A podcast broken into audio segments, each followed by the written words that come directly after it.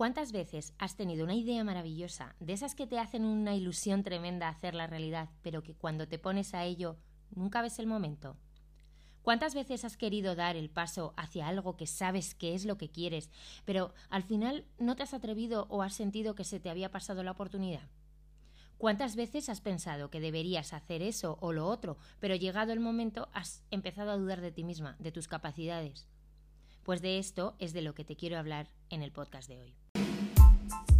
Bienvenida al podcast de Orden en mi vida, un lugar donde hablamos de todo lo necesario para lograr la vida de nuestros sueños a través del orden físico, la planificación, la vida sana, la paz mental, la ley de la atracción y mucha, mucha, muchísima gratitud. Si no quieres que la vida te arrolle, sino que quieres dirigirla, este es tu lugar. Seguro que te suenan las cosas que te he dicho antes. Yo misma cada día lucho contra ellas porque sobre todo últimamente pues eh, soy como una máquina de generar ideas de lo más variopintas. Me siento como si hubiera tomado carrerilla y se agolparan en mi mente, algunas con forma, otras en meros esbozos, pero oye, ahí están, empujando por hacerse reales. El caso es que cuando por fin me decido a darles su espacio y a convertirlas en algo, mi mente empieza a jugarme malas pasadas. Al menos ya tengo identificado al principal culpable de que muchas de esas ideas durante años se hayan quedado ahí, postergadas, abandonadas, a pesar de la ilusión que me hacían en su momento. El culpable no es otro que mi ego, el famoso ego del que te hablé en el blog hace semanas, ese que me impedía hacer realidad muchos de mis sueños, ese que supuestamente se encarga de protegerme de lo desconocido, por miedo. Por eso se encarga de mandarme mensajes tipo vas a ser un fracaso, nadie te va a hacer ni caso, van a pensar que estás loca, menuda pérdida de tiempo. ¿Tú crees que a alguien le interesa eso? Trata de meterme el miedo al fracaso para que pise el freno y nos siga adelante. Hasta hace unos meses le tenía completamente descontrolado. Vamos, que no me sacabas del guion que supuestamente yo pensaba que estaba escrito para mí o más bien lo que se esperaba de mí como profesional, como esposa, como madre, como mujer. Pero un buen día empecé a investigar qué era aquello del ego, y lo identifiqué rápidamente, identifiqué todos aquellos momentos en que no ha habido sido o sido otro más que él, el que me había parado los pies, el que había impedido que quizá hubiera hecho realidad muchos de mis sueños, aunque también hay que reconocerle el hecho de que quizá también me haya protegido de más de una leche importante. El caso es que cuando por fin identificas a esa voz, a ese pepito grillo que te mete el canguelo en el cuerpo, que te busca mil cosas para que te distraigas, ya tienes una batalla ganada. Te pondré un ejemplo. El sábado realicé mi primera masterclass de gratitud. Mantuve la calma todo el día. Tenía todo preparado, el material revisado, había hecho un par de pruebas técnicas, tenía la presentación lista, yo estaba lista porque es un tema que me apasiona y que puedo estar horas hablando. Y entonces se acercó la hora de la cita, y me empecé a poner nerviosa, y comenzaron los pensamientos tipo, ok, tú has hecho la prueba tú sola, pero ¿con 20 personas?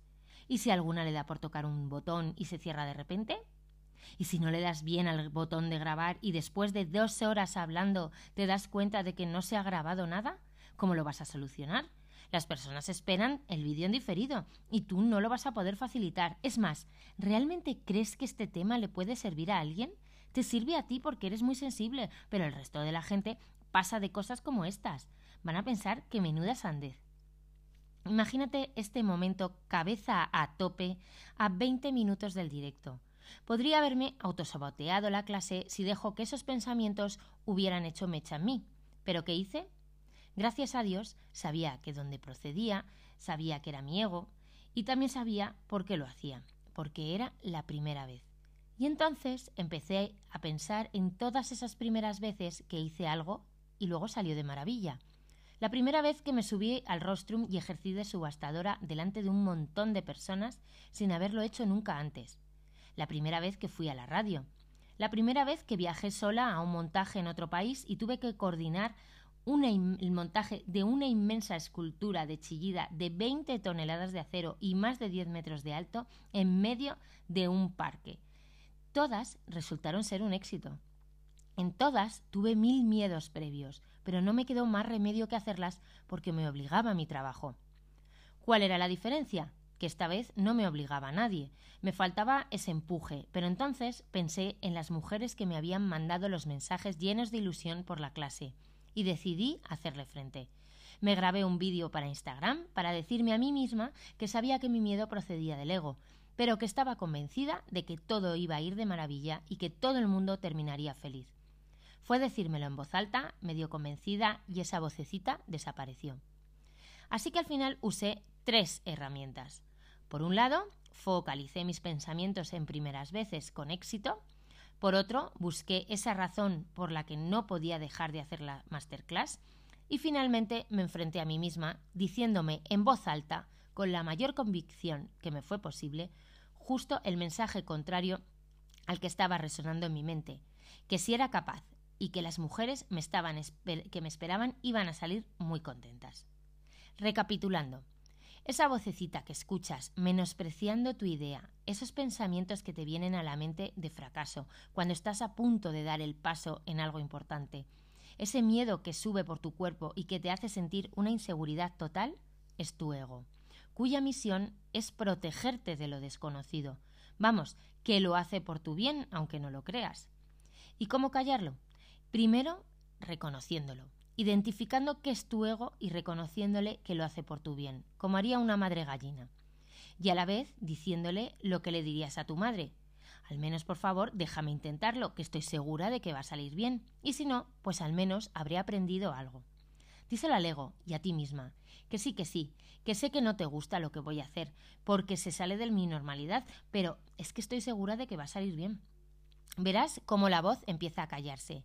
Y si ya te visualizas disfrutando del éxito de esa aventura en la que te quieres embarcar, ni te cuento. Ahí directamente le estás mostrando que no es para tanto, que el resultado es bueno, no tendrá más remedio que callarse, aunque sea un ratito. Y lánzate, lánzate a eso que deseas desde hace tiempo, o desde no hace tanto, pero que estás convencida de que será un éxito, o que te apetece una barbaridad. Escucha a tu instinto, a tu corazón y no a tu mente. Gracias a eso, hoy estoy aquí, grabando este podcast desde mi cocina, con un curso en marcha y otros tantos en el horno, cociéndose con todo el amor del mundo, para seguir haciendo felices a cuantas más mujeres, mejor. Un abrazo. Y hasta aquí este capítulo del podcast. Espero que te haya sido ameno, interesante y sobre todo que encuentres alguna perla para incluir en tu vida y hacerla mejor. Si te apetece seguir aprendiendo, visita mi web ordenemivida.com y sígueme en Instagram, donde me encontrarás como Orden en mi vida. Nos vemos en el siguiente capítulo y no olvides que puedes crear la vida de tus sueños.